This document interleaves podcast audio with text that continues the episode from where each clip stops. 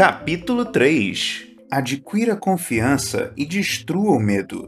Os amigos têm boas intenções quando dizem: Isso só existe na sua imaginação. Não se preocupe, não há nada a temer.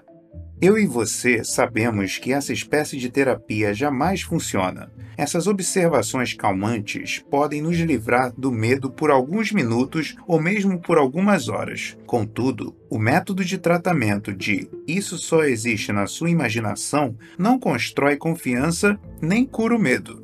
Sim, o medo é real e devemos reconhecer que existe antes que sejamos capazes de dominá-lo. Hoje, a maior parte do medo é psicológica. A preocupação, a tensão, o embaraço, o pânico, tudo isso nasce de uma imaginação negativa, mal orientada. No entanto, o simples fato de se conhecer a origem do medo não o cura.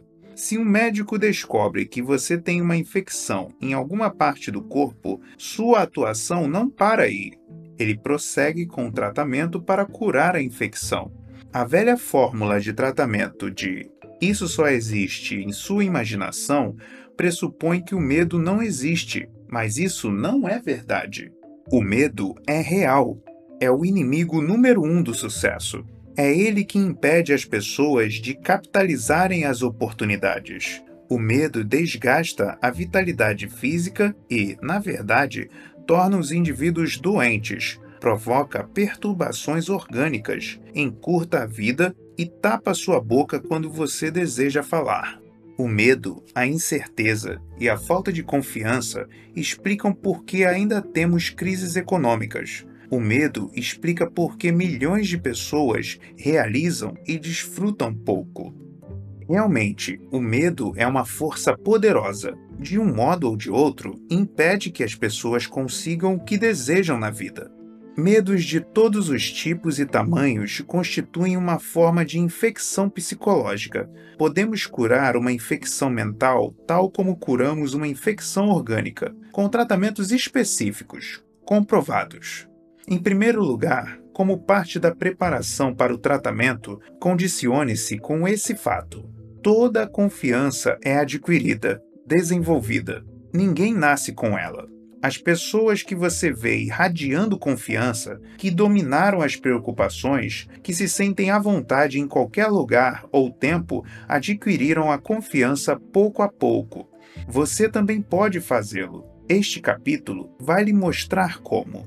Durante a Segunda Guerra Mundial, a Marinha resolveu certificar-se de que todos os seus novos recrutas sabiam nadar ou eram capazes de aprender, na pressuposição de que, um dia, o domínio da natação pudesse salvar suas vidas no mar. Os recrutas que não sabiam nadar foram submetidos a aulas de natação, assisti a muitos treinamentos. De modo geral, era divertido ver os jovens cheios de saúde aterrorizados com alguns metros de água de profundidade. Lembro-me de que um dos exercícios exigia que um novo marinheiro pulasse, não mergulhasse, de um trampolim situado a 2 metros de altura, dentro de uma piscina com quase 3 metros de água, enquanto meia dúzia de exímios nadadores permaneciam por perto. Num sentido mais profundo, o espetáculo foi triste. O medo que aqueles homens demonstravam era real e, no entanto, tudo o que havia entre eles e o domínio do medo que sentiam era um mergulho na água lá embaixo. Em mais de uma ocasião vi jovens acidentalmente empurrados da plataforma. Resultado: medo dominado. Esse incidente, familiar a milhares de ex-marujos, serve para ilustrar um ponto. A ação cura o medo. Por outro lado, a indecisão e o adiamento fertilizam-no. Anote imediatamente no seu livro de regras para alcançar o sucesso. A ação cura o medo. A ação cura mesmo o medo. Há alguns meses fui procurado por um homem de cerca de 40 anos, diretor numa empresa, e que parecia muito preocupado. Ocupava um cargo de responsabilidade como comprador para uma grande organização varejista. Muito aborrecido, ele explicou: Estou com receio de perder meu emprego. Tenho a impressão de que meus dias estão contados. Por quê? Perguntei-lhe. A situação está contra mim. Os números das vendas em meu departamento diminuíram 7% em relação ao ano passado. Isso é muito ruim, especialmente se considerarmos que o total das vendas da loja aumentou em 6%. Recentemente, tomei uma porção de decisões pouco acertadas e fui advertido várias vezes pelo gerente por não acompanhar o progresso da empresa. Nunca me senti assim antes, continuou ele. Perdi o pulso e isso está evidente. Meu assistente e meus vendedores sentem-no.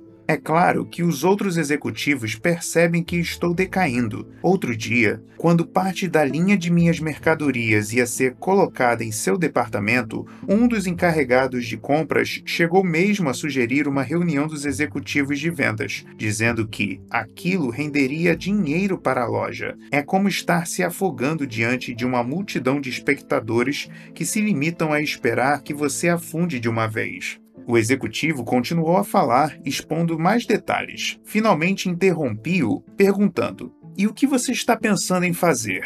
O que está tentando fazer para corrigir essa situação?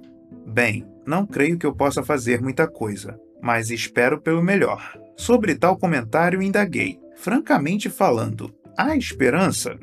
E depois de uma pausa, fiz-lhe outra pergunta: Por que não agir para sustentar sua esperança?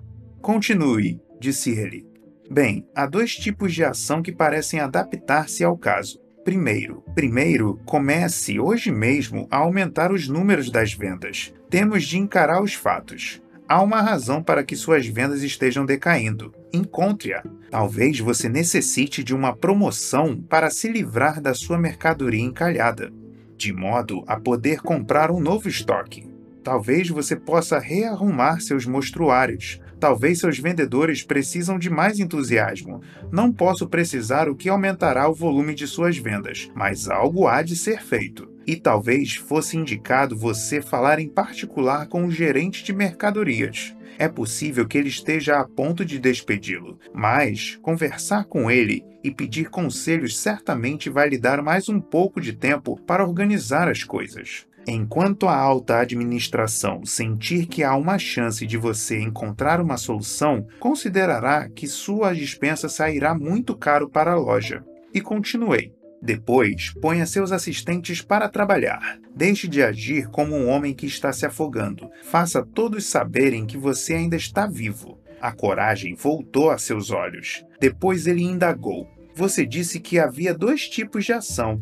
Qual é o segundo? O segundo que você pode chamar de política de segurança é fazer com que dois ou três de seus amigos mais íntimos, no mesmo ramo de negócio, saibam que você não desdenhará a oferta de emprego numa outra loja, desde que o lugar seja substancialmente melhor que seu emprego atual.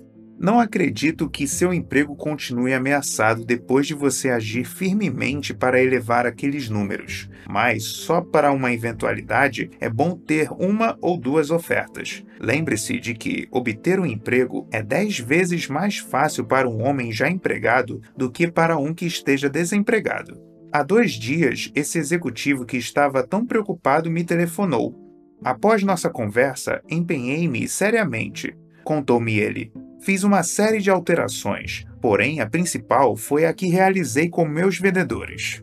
Eu costumava reuni-los uma vez por semana, mas agora faço essas reuniões todas as manhãs. Consegui que eles se tornassem realmente entusiasmados. Creio que assim que eles perceberam uma centelha de vida em mim, decidiram trabalhar com mais ardor também. Estavam apenas esperando por mim para que as coisas voltassem a funcionar. Agora tudo está se encaminhando muito bem. Na última semana, as vendas foram muito superiores às do mesmo período do ano passado e estão muito melhores do que a média total do estabelecimento. Ah, continuou ele, ainda quero lhe contar mais outras boas novas. Desde que conversamos da última vez, recebi duas ofertas de emprego. Claro que fiquei muito satisfeito, mas não as aceitei, pois tudo agora vai muito bem por aqui novamente. Quando nos encontramos diante de um problema difícil, permanecemos atolados até que comecemos a agir. A esperança já é um bom começo, mas é necessário agir para que se obtenha a vitória. Ponha em funcionamento o princípio da ação. Da próxima vez que você sentir um medo muito grande, contenha-se. Depois, procure responder à pergunta: O que devo fazer para dominar meu medo? Isole o medo. Depois haja adequadamente. Damos a seguir alguns exemplos de medos e as possíveis ações curativas. Tipo de medo: embaraço devido à aparência pessoal. Ação: melhore-a. Vá ao banheiro ou a um salão de beleza. Engraxe os sapatos. Mantenha as roupas limpas e passadas. Habitue-se a arrumar-se melhor, o que nem sempre exige roupas novas. Tipo de medo: medo de perder um cliente importante. Ação: trabalhe dobrado para lhe oferecer um serviço melhor. Corrija tudo o que possa ter feito com que os clientes perdessem a confiança em você.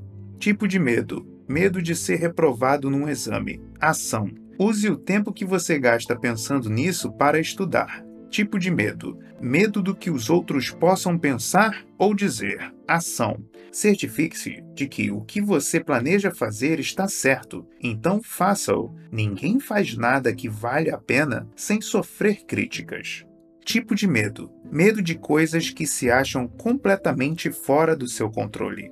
Ação: dirija a sua atenção para as outras atividades. Vá cuidar do jardim e arranque as ervas daninhas. Brinque com seus filhos. Vá ao cinema.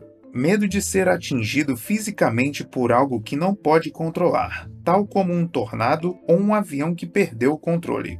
Ação: Volte a sua atenção para outras pessoas e tente ajudá-las a superarem seus próprios temores. Reze. Tipo de medo: medo de fazer um investimento ou de comprar uma casa. Ação: analise todos os fatores. Depois, tome uma decisão e firme-se nela. Confie em seu próprio julgamento. Tipo de medo: medo de outras pessoas. Ação: encare-as do ponto de vista adequado. Lembre-se de que uma outra pessoa nada mais é do que um ser humano muitíssimo semelhante a você. Utilize o seguinte processo de dois passos para curar o medo e adquirir confiança. 1. Um, isole seu medo. Dê a ele sua devida proporção. Determine com exatidão de que é que você tem medo. 2. Em seguida, entre em ação. Para cada tipo de medo existe um tipo de ação. E lembre-se de que a hesitação apenas aumenta, engrandece o medo. Haja prontamente e de maneira decidida vez simplesmente recusando a nos lembrarmos delas. Retire apenas pensamentos positivos do banco da memória. Deixe que os outros se apaguem. Que a sua confiança, aquela sensação de dominar a todos, cresça cada vez mais. Você dá um grande passo para frente na conquista do medo quando se recusa a lembrar-se de coisas negativas, de ter pensamentos autodepreciativos. Sei sobre isso. O banco da memória responde automaticamente e lhe fornece pedaços de informações relativas à situação em pauta que você ali depositou em ocasiões anteriores. Sua memória é, portanto, o fornecedor básico da matéria-prima para seus novos pensamentos. O caixa do seu banco da memória é digno de toda confiança, jamais o engana. Se você lhe disser, Senhor Caixa, desejo retirar alguns dos meus pensamentos que depositei há tempos, provando que sou inferior às outras pessoas, ele responderá: Com todo o prazer, meu senhor. Lembra-se de que já fracassou duas vezes ao tentar isso? Lembra-se do que lhe disse seu professor do sexto ano quanto à sua incapacidade para realizar qualquer coisa? Lembra-se dos comentários que ouviu a seu respeito? Lembra-se e assim, um após o outro, o Sr. Caixa vai retirando do seu cérebro os pensamentos que comprovam sua falta de aptidão. Suponhamos, porém, que você procure o Caixa para lhe pedir: Senhor Caixa, acho-me numa situação difícil. Poderia me dar qualquer pensamento que me devolva a confiança? Mais uma vez o Sr. Caixa lhe dirá: Com prazer, meu senhor mas agora entregará os pensamentos anteriormente depositados e que provem que você pode ser bem-sucedido. Lembre-se do excelente trabalho que você já realizou em situação semelhante. Lembre-se como o Sr. Smith confiava em você. Lembre-se do que seus amigos dizem a seu respeito. Lembre-se. O Sr. Caixa é muito compreensivo permite que você retire o que quiser do que depositou no banco. Afinal de contas, o banco é seu. Eis duas atitudes específicas que devem ser feitas para adquirir confiança através de uma eficiente administração de seu banco da memória.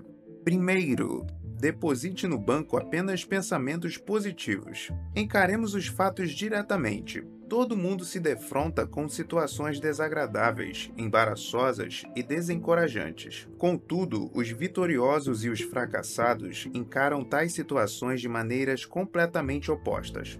Os fracassados ficam empolgados com elas, repisam-nas, dando-lhes, portanto, um lugar de destaque na memória não procuram esquecê-las e sempre pensam nelas antes de dormir. Por outro lado, as pessoas confiantes, prósperas, não lhes dão a mínima importância. Especializam-se em depositar no banco da memória pensamentos positivos. Como funcionaria seu carro se, todas as manhãs, antes de sair de casa, você apanhasse um punhado de lixo e jogasse dentro do cárter ou da caixa de marchas? Em pouco tempo, o motor estaria todo danificado, incapaz de fazer o que você dele solicita. A deposição de pensamentos negativos e desagradáveis em sua mente afeta da mesma forma. Os pensamentos negativos causam um desgaste desnecessário e estragam seu motor mental, criando aborrecimentos, frustrações e sentimentos de inferioridade. Jogam-no para o acostamento enquanto os outros correm por ela. Nos momentos em que estiver sozinho com seus pensamentos, dirigindo seu carro ou comendo sozinho, lembre-se das ocorrências positivas, agradáveis. Coloque bons pensamentos no seu banco da memória. Isso aumenta a confiança, conferindo-lhe a sensação de sentir-se bem seguro, ao mesmo tempo que ajuda o bom funcionamento do organismo. Eis um excelente plano. Assim que você for dormir, deposite bons pensamentos no seu banco da memória. Relembre todas as coisas boas às quais você deve ser grato, tais como seu cônjuge, seus amigos, sua saúde. Recorde as coisas boas que viu os outros fazerem durante o dia Rememore as pequenas vitórias alcançadas e tudo o que você conseguiu realizar. Reveja os motivos pelos quais você se alegra por estar vivo. Segundo, retire apenas pensamentos positivos do banco da memória. Há vários anos, associei-me de corpo e alma com uma, com uma empresa de consultoria psicológica em Chicago tratava dos mais variados casos. A maior parte, porém, problemas matrimoniais e situações de ajustamento psicológico, todos relacionados com aspectos mentais. Uma tarde, quando conversava com o chefe da empresa a respeito de sua profissão e de suas técnicas para auxiliar, de modo sério, as pessoas desajustadas, ele fez-me a seguinte observação: Sabia que meus serviços seriam completamente desnecessários se essa gente fizesse apenas uma coisa? Que coisa? perguntei, ansioso. Apenas isso, destruir os pensamentos negativos antes que se tornem monstros mentais. A maior parte dos indivíduos que procuro ajudar, declarou ele, está fazendo funcionar seu museu particular de horror mental. Por exemplo, Muitas dificuldades matrimoniais envolvem o monstro da lua de mel. Se esta não foi tão agradável conforme esperava um ou ambos os cônjuges, em vez de esquecê-la, é relembrada por eles centenas de vezes até tornar-se um gigantesco obstáculo para as boas relações entre marido e mulher. E, muitas vezes, essa gente me procura cinco ou dez anos mais tarde, é claro que, geralmente, meus clientes não percebem onde está a causa de seus aborrecimentos. Cabe a mim descobrir e explicar-lhes a origem de suas dificuldades, ajudando-os a ver quão trivial ela é. Uma pessoa pode transformar quase todas as ocorrências desagradáveis em monstros mentais. Um negócio fracassado, um romance desfeito, um mau investimento, a decepção pelo mau comportamento de uma criança de 10 anos constituem os monstros mais comuns que perturbam as pessoas e que eu auxilio a destruir, terminou meu amigo psicólogo. É certo que qualquer pensamento negativo alimentado por frequentes recordações pode se transformar num verdadeiro monstro mental destruindo a confiança e preparando o caminho para sérias dificuldades psicológicas.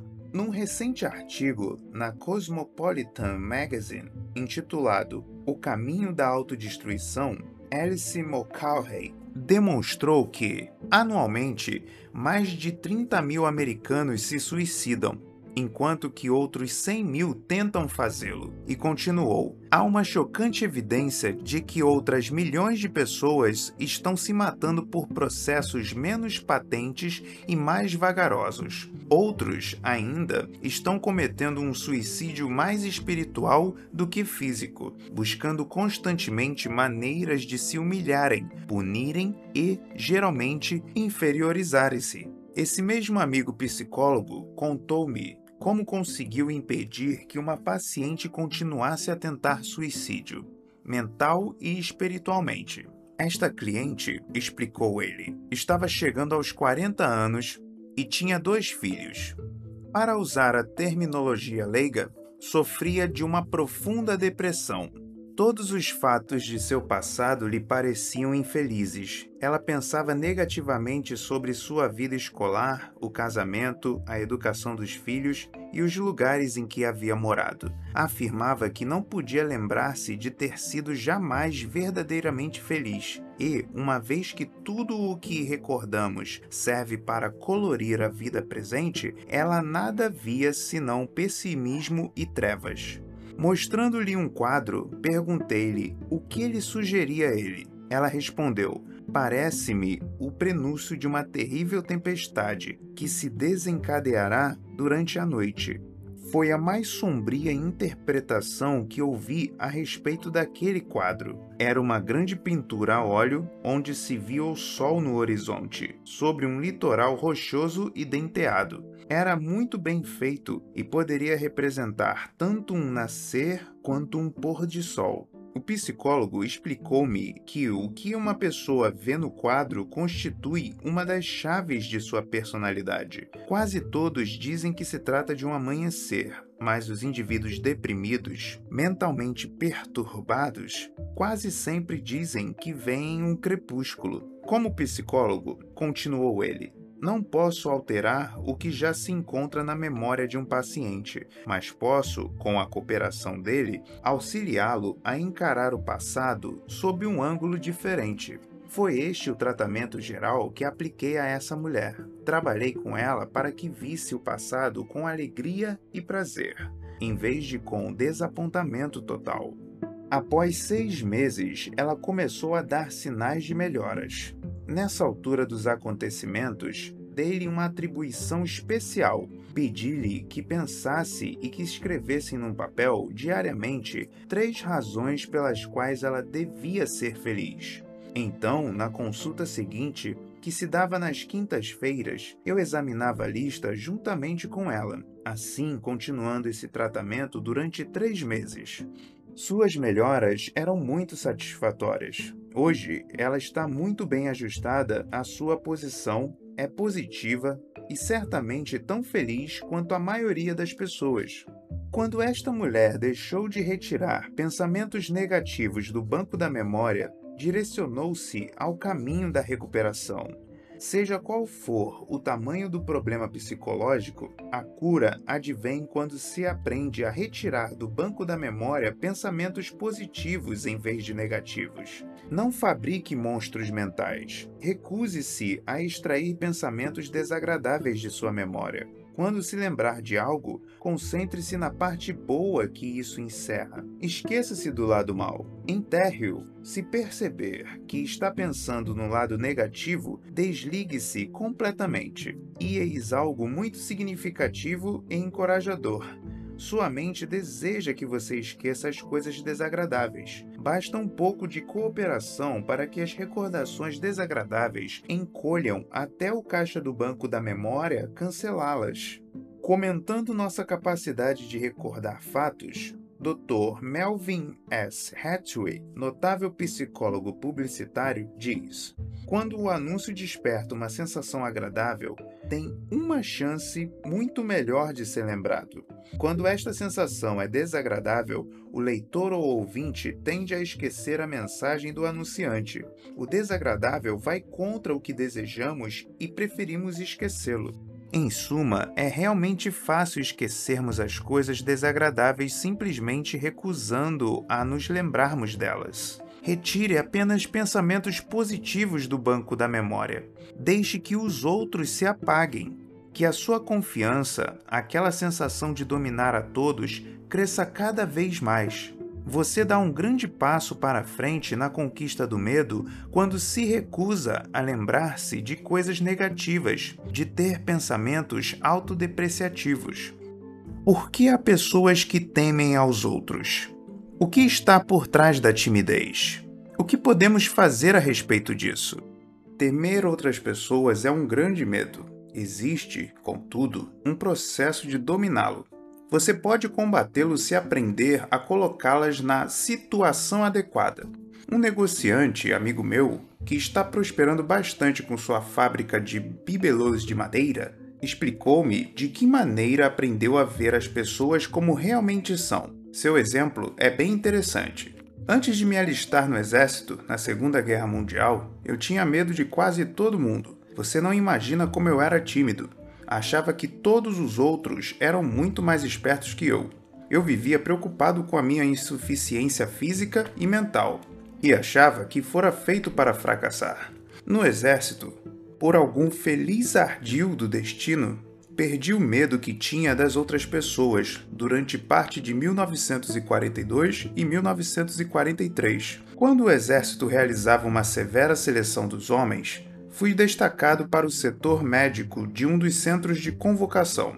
Dia após dia, eu presenciava os exames a que eram submetidos aqueles recrutas. Quanto mais os observava, menos medo passava a ter dos outros. Todos aqueles homens, alinhados às centenas, completamente nus, pareciam iguais. Claro que havia uns gordos e outros magros, altos e baixos, mas todos se mostravam confusos, solitários. Poucos dias antes, alguns deles eram jovens e promissores executivos, outros eram fazendeiros, alguns vendedores, condutores de gados, operários. Dias antes haviam sido muitas coisas, mas naquele momento, no centro de convocação eram todos iguais. Dali deduzi então algo de suma importância descobri que as pessoas apresentam muito mais semelhanças do que diferenças entre si. Descobri que o outro é muito semelhante a mim, aprecia a boa comida, sente falta da família e dos amigos, quer progredir, tem seus problemas, gosta de repousar. Portanto, se é tão fundamentalmente igual a mim, por que temê-lo?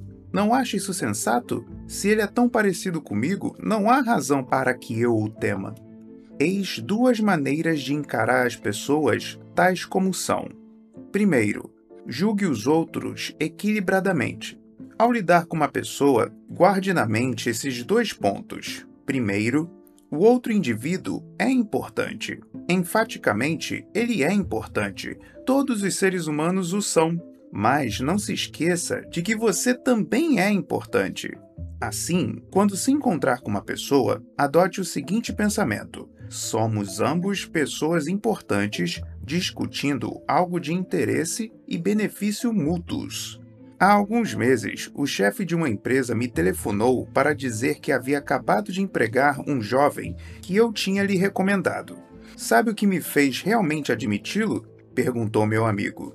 O que? inquiri foi o modo como ele se portou. A maioria dos candidatos que entra aqui apresenta-se apavorado, dão-me as respostas que julgam ser as que eu desejo ouvir. De certo modo, parecem-se um pouco com os mendigos, aceitam qualquer coisa e nada tem de especial. Mas G se comportou de maneira diferente.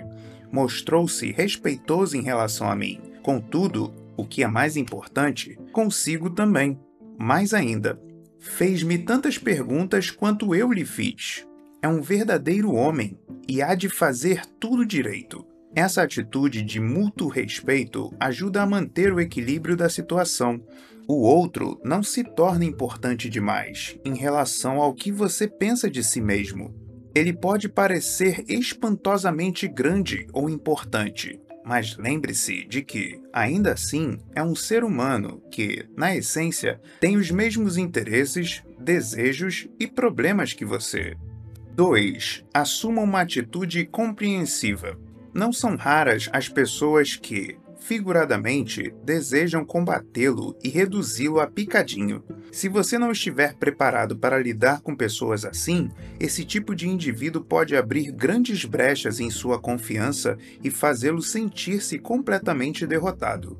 Certa vez, na portaria de um hotel em Memphis, assisti a uma excelente demonstração da maneira correta de lidar com esse tipo de gente. Eram pouco mais de 17 horas e o hotel estava cheio de novos hóspedes no balcão de registro. O sujeito que estava na minha frente deu seu nome ao recepcionista numa voz autoritária. O empregado respondeu: Perfeitamente, senhor R. Reservamos um ótimo quarto de solteiro. De solteiro? Explodiu o sujeito. Eu pedi um quarto de casal.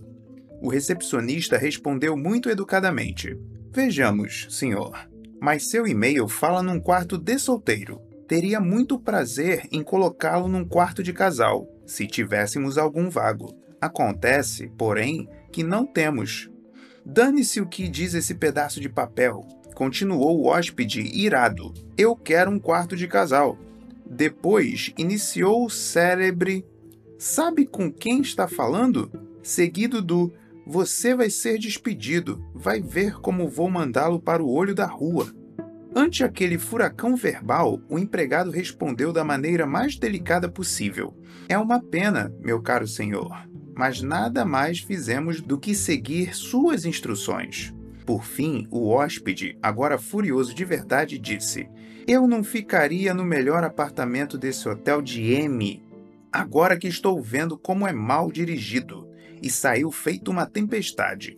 Aproximei-me do balcão pensando que o empregado, que havia recebido a maior chicotada verbal pública que eu jamais presenciara, estaria completamente transtornado. Em vez disso, cumprimentou-me com um dos mais delicados boa noite que já ouvi. E à medida que preenchia rotineiramente a minha ficha de admissão, disse-lhe: Admirei muito a maneira como se portou há pouco. O senhor sabe controlar-se maravilhosamente. Bem, respondeu ele, claro que não vou perder a cabeça com um camarada como aquele. Na verdade, a raiva dele não é contra mim. Eu nada mais fui do que um bode expiatório. Quem sabe se o pobre coitado não brigou com a mulher ou se seus negócios vão mal? Talvez ele se sinta inferior e essa tenha sido a sua grande oportunidade de parecer dominador. E eu fui o cara que lhe deu a chance de se livrar de algo. E acrescentou: No fundo, talvez seja até um ótimo sujeito. Há muita gente que é assim. Ao encaminhar-me para o elevador, achei-me repetindo em voz alta: No fundo, talvez seja até um ótimo sujeito. Há muita gente que é assim.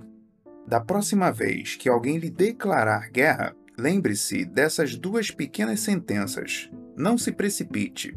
A maneira de vencer situações semelhantes a essa é deixar que o outro esgote as baterias e depois esquecer tudo. Há anos, quando examinava algumas provas, encontrei uma que me intrigou profundamente.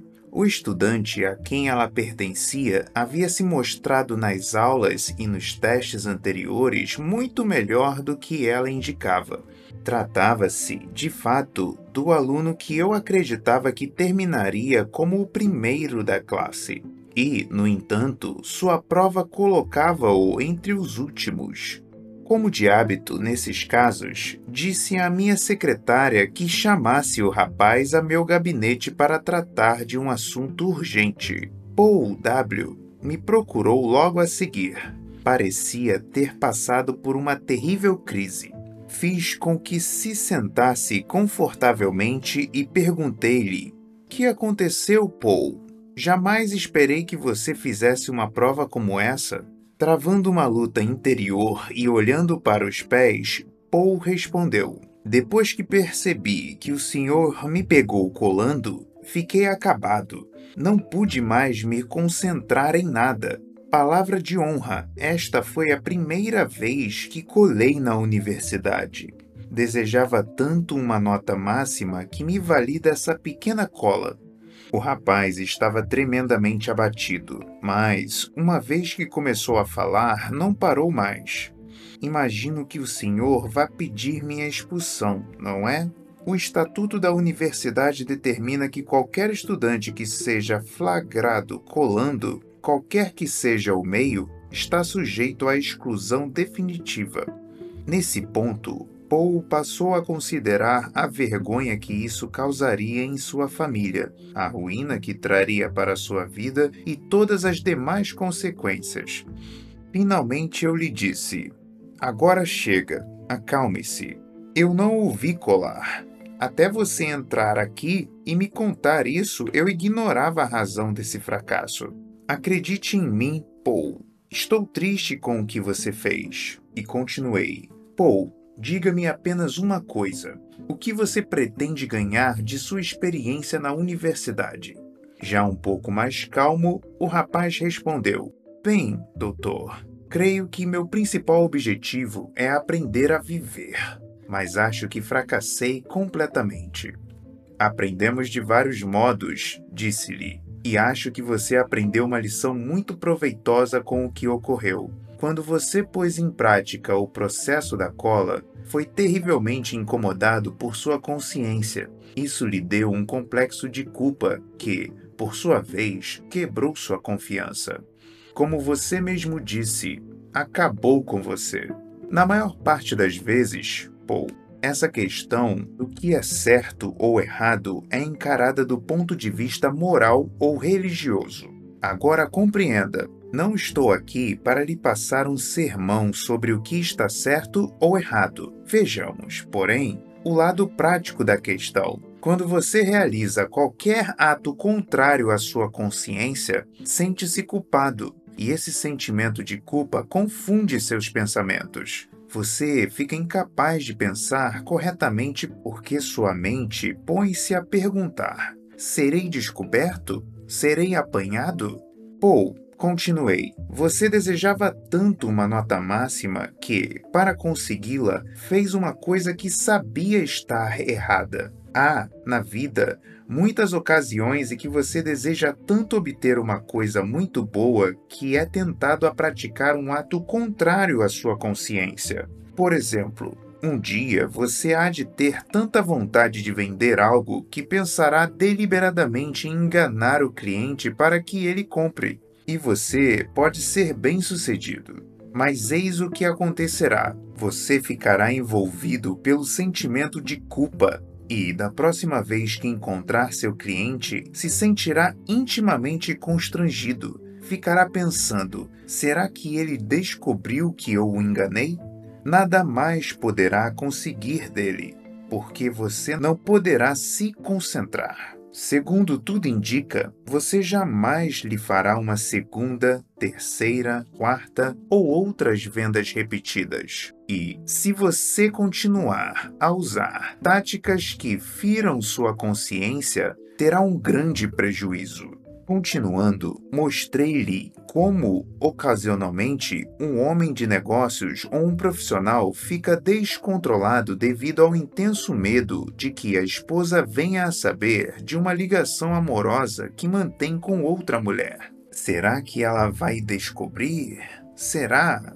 Essa dúvida destrói a confiança do homem até que ele não consiga mais realizar nada de bom, seja no trabalho, seja em casa. Lembrei a Paul que muitos criminosos são capturados não porque haja pistas que os incriminem, mas porque agem autoconscientemente como culpados. O sentimento de culpa os coloca na lista dos suspeitos. Existe dentro de cada um de nós o desejo de ser direito, pensar direito e agir direito. Quando agimos contra tal vontade, colocamos um câncer que cresce em nossa consciência, devorando nossa confiança. Evite fazer tudo o que exija responder às seguintes perguntas: Serei apanhado? Será que descobrirão? Conseguirei me livrar disso?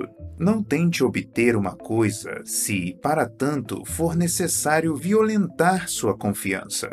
Ou, fico feliz em contar, percebeu aonde eu queria chegar. Aprendeu o valor prático de fazer o que é direito. Propus-lhe, então, que fizesse outra prova e à sua pergunta sobre a expulsão, respondi-lhe: Sei muito bem o que diz o estatuto a respeito de cola, mas se fôssemos expulsar todos os estudantes que têm colado de uma ou de outra maneira, metade dos professores teria de estar dispensada. E se expulsássemos todos os estudantes que pensaram em colar, teríamos de fechar a universidade.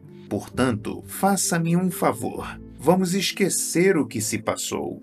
Com prazer, respondeu ele. Em seguida, retirei de minha biblioteca um exemplar de Fifty Years with the Golden Rule 50 anos com a regra de ouro e disse: Paul, leia este livro e devolva-o depois. Veja como, segundo as próprias palavras de J.C. Pantley, ele se tornou o homem mais rico da América apenas fazendo o que era direito. A consciência se mantém satisfeita quando se faz o que é direito, e isso cria autoconfiança. Quando fazemos algo que sabemos que está errado, duas coisas acontecem. Primeiro, sentimos-nos culpados, e esta culpa destrói nossa confiança. Segundo, os outros, cedo ou tarde, acabam descobrindo e perdem a confiança que tinham em nós. Faça o que é certo e mantenha sua confiança. Isso é pensar com vistas ao sucesso.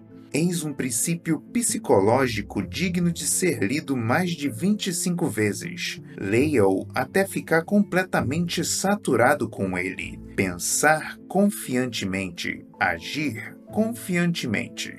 O grande psicólogo Dr. George W. Crane, em seu famoso livro Applied Psychology, Psicologia Aplicada, diz o seguinte: lembre-se de que as ações são as precursoras das emoções. Não se pode controlar essas últimas diretamente, senão através das ações. Para evitar essa tragédia tão comum, desentendimentos e dificuldades matrimoniais, é preciso tomar conhecimento dos verdadeiros fatos psicológicos. Proceda corretamente todos os dias, que logo você sentirá os efeitos das emoções correspondentes. Se você e sua companheira ou companheiro realizarem diariamente as ações de se beijarem, se cumprimentarem sinceramente e todas as demais pequenas gentilezas, não precisam se preocupar com a emoção do amor. Você não pode agir com devoção por muito tempo se não se sentir devotado. Os psicólogos dizem que podemos mudar nossas atitudes modificando nossas ações físicas. Por exemplo, você se sentirá mais sorridente se sorrir, mais superior ao andar ereto em vez de andar curvado. Do ponto de vista negativo, franza a testa com mais força e veja se não se sente realmente mais carrancudo. É fácil provar que as ações orientadas podem alterar as emoções. Os que têm vergonha de se apresentar podem superar essa timidez com confiança, realizando três ações simples e simultâneas. Primeiro, aperte cordialmente e com firmeza a mão da outra pessoa. Segundo, encare-a diretamente. E terceiro, diga: Muito prazer em conhecê-la.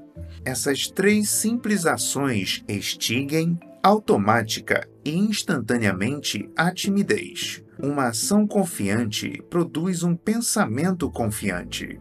Portanto, pense e haja com confiança. Proceda de acordo com o modo como você deseja se sentir.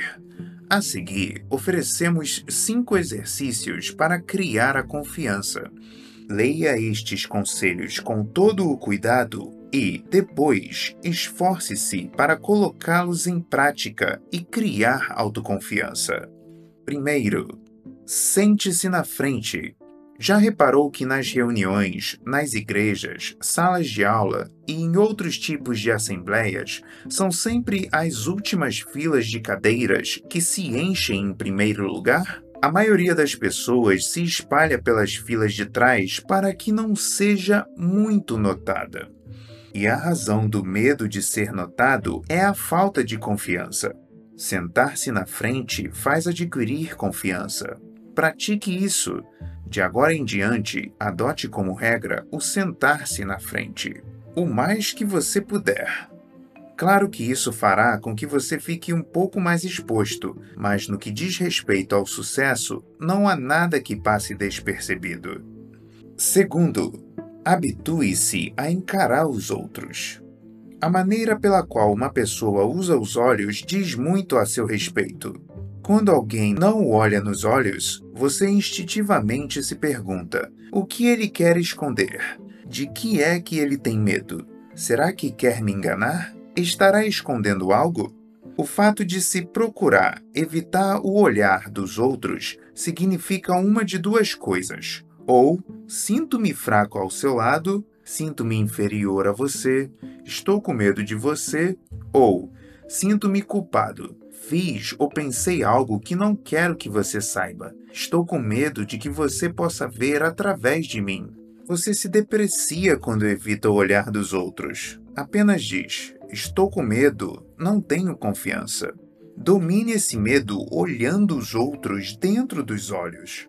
Quando você olha alguém diretamente nos olhos, está dizendo: Sou honesto e superior. Acredito no que estou lhe dizendo. Não tenho receio, tenho confiança. Faça com que seus olhos trabalhem para você. Dirija-os diretamente aos olhos do seu interlocutor isso não apenas lhe conferirá confiança, mas fará também com que os outros confiem em você.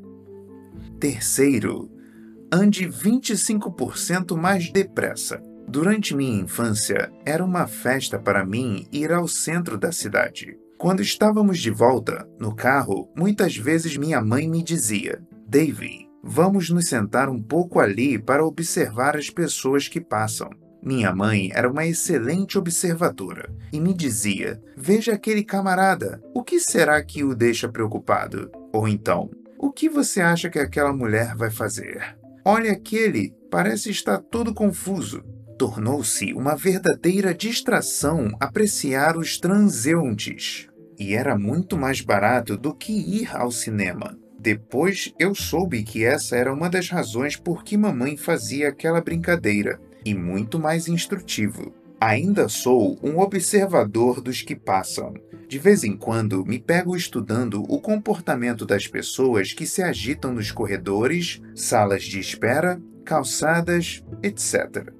Os psicólogos relacionam a postura cabisbaixa de um indivíduo com atitudes desagradáveis para consigo mesmo, para com seu trabalho ou para com as pessoas que o cercam mas também nos dizem que você pode modificar suas atitudes modificando a postura e a velocidade de seu movimento. Observe e verifique que a ação do corpo é resultado da ação da mente. Os indivíduos extremamente abatidos, sem eira nem beira, nada mais fazem do que arrastar-se e atropelar-se. Têm a autoconfiança reduzida a zero.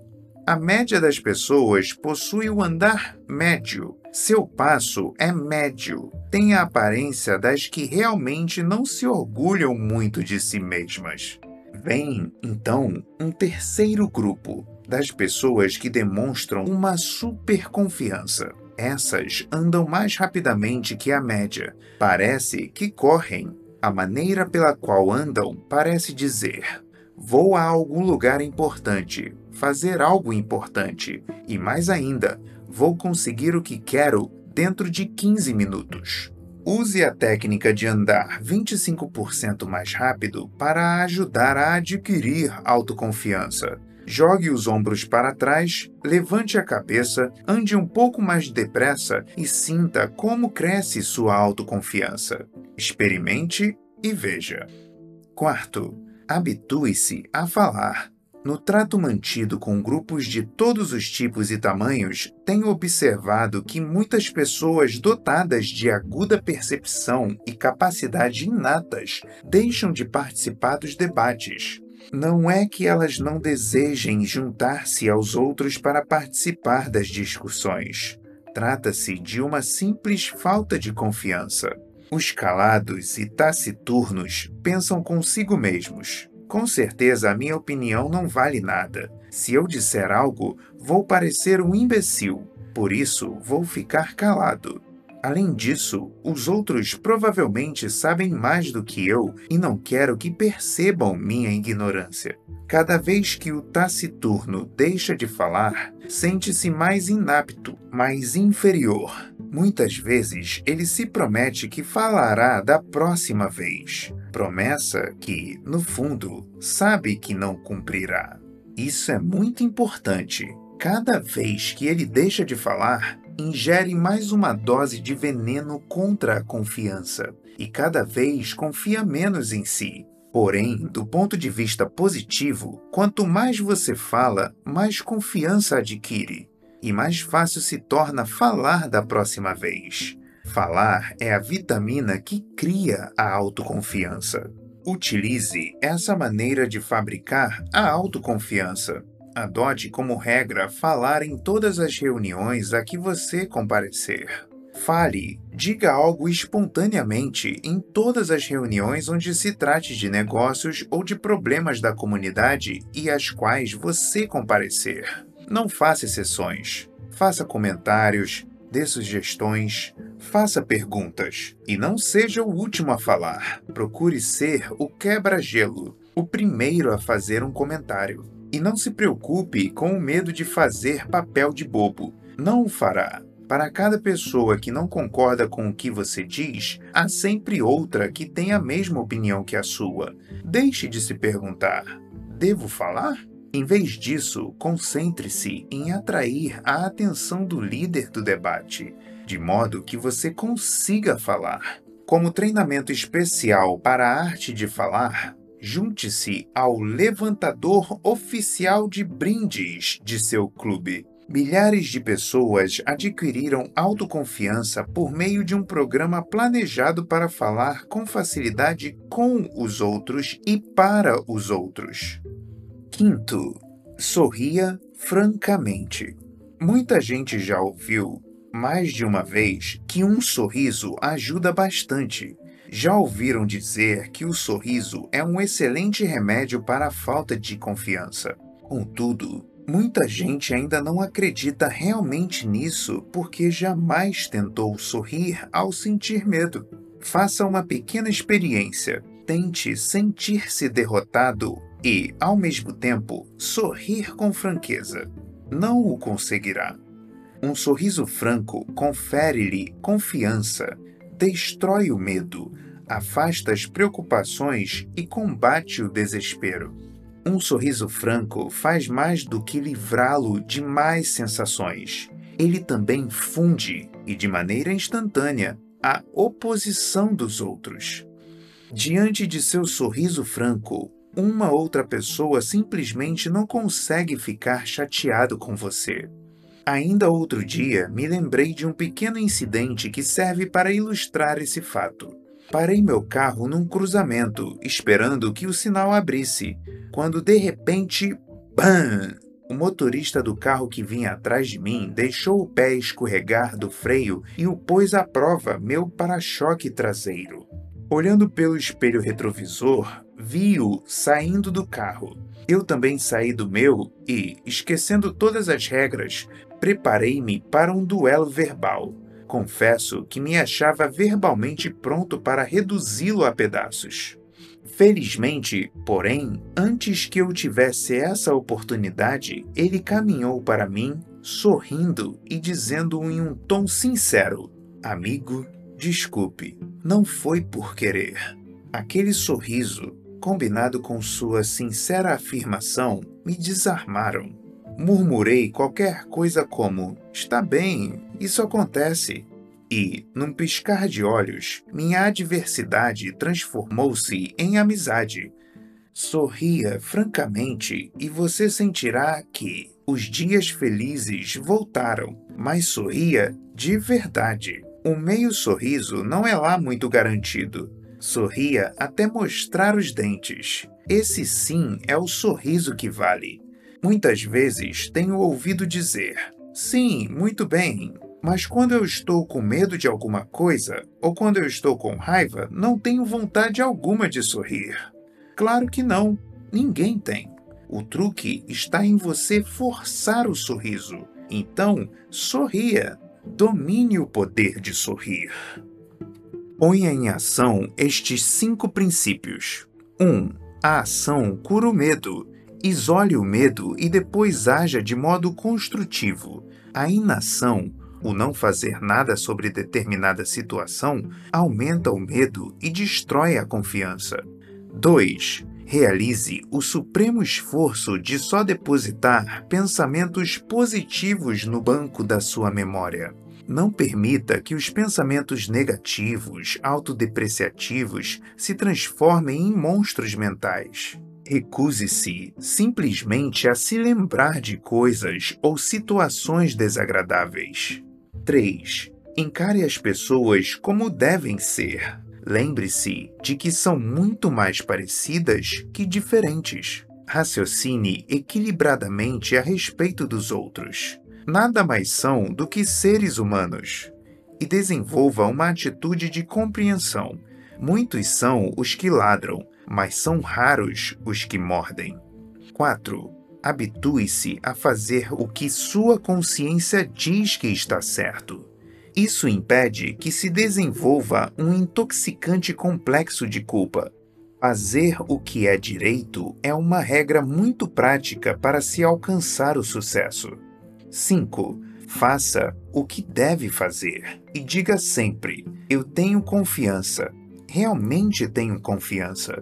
Pratique essas pequenas técnicas em todas as suas atividades diárias. Pratique essas pequenas técnicas em todas as suas atividades diárias. Sente-se na fila da frente, encare os outros nos olhos, ande 25% mais depressa, fale, sorria francamente.